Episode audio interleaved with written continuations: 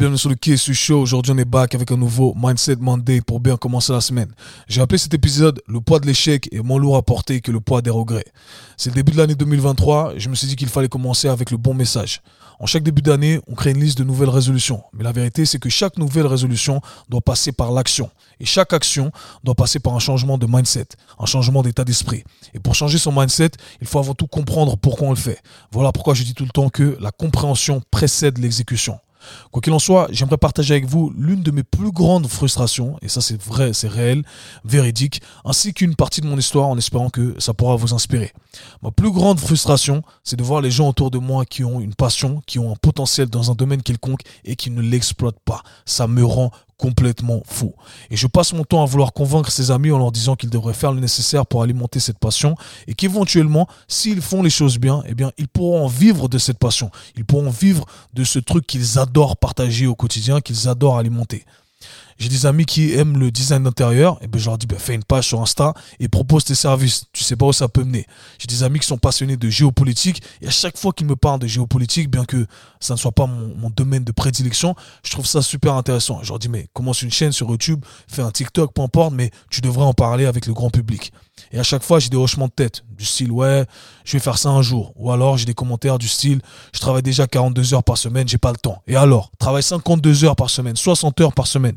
Si c'est ce qui te permet d'être épanoui, fais-le. Deux, trois Netflix, euh, deux, trois séries Netflix en moins, tu verras, ça sera vite réglé. Vous me connaissez, hein. Maintenant, c'est le tough love avec moi. Je passe pas par mille chemins. C'est que de l'amour. Ne vous sentez pas offusqué quand je dis les choses directement. Comme je l'ai dit, c'est que du love. Mais je vais être honnête avec vous. Je fais ce podcast aujourd'hui parce que ça m'a rappelé pourquoi j'ai commencé les podcasts en premier lieu. À la base, j'ai toujours voulu partager mon savoir. Donc, comme tout le monde, j'ai commencé à le partager avec mon entourage, ma famille, mes amis, etc.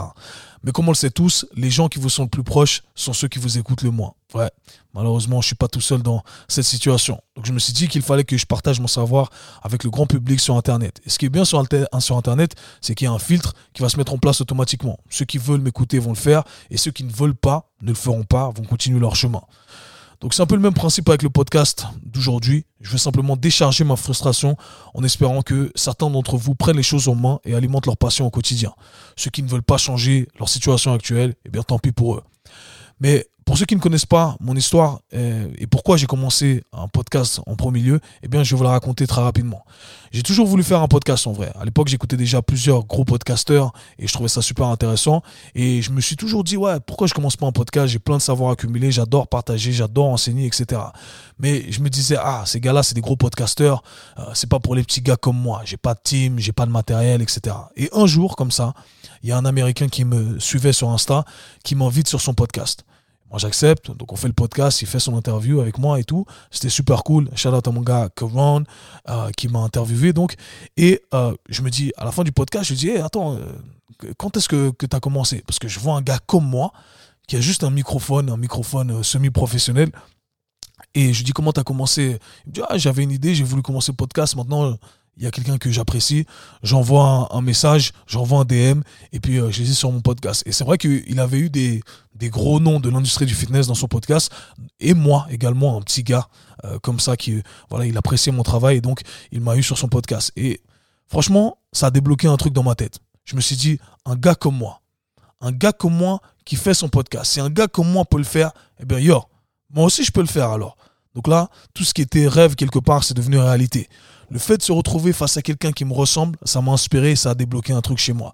Voilà pourquoi, voilà pourquoi j'en ai fait ma devise de partager tous mes succès, parce qu'éventuellement, ça amènera également des succès dans la vie des autres.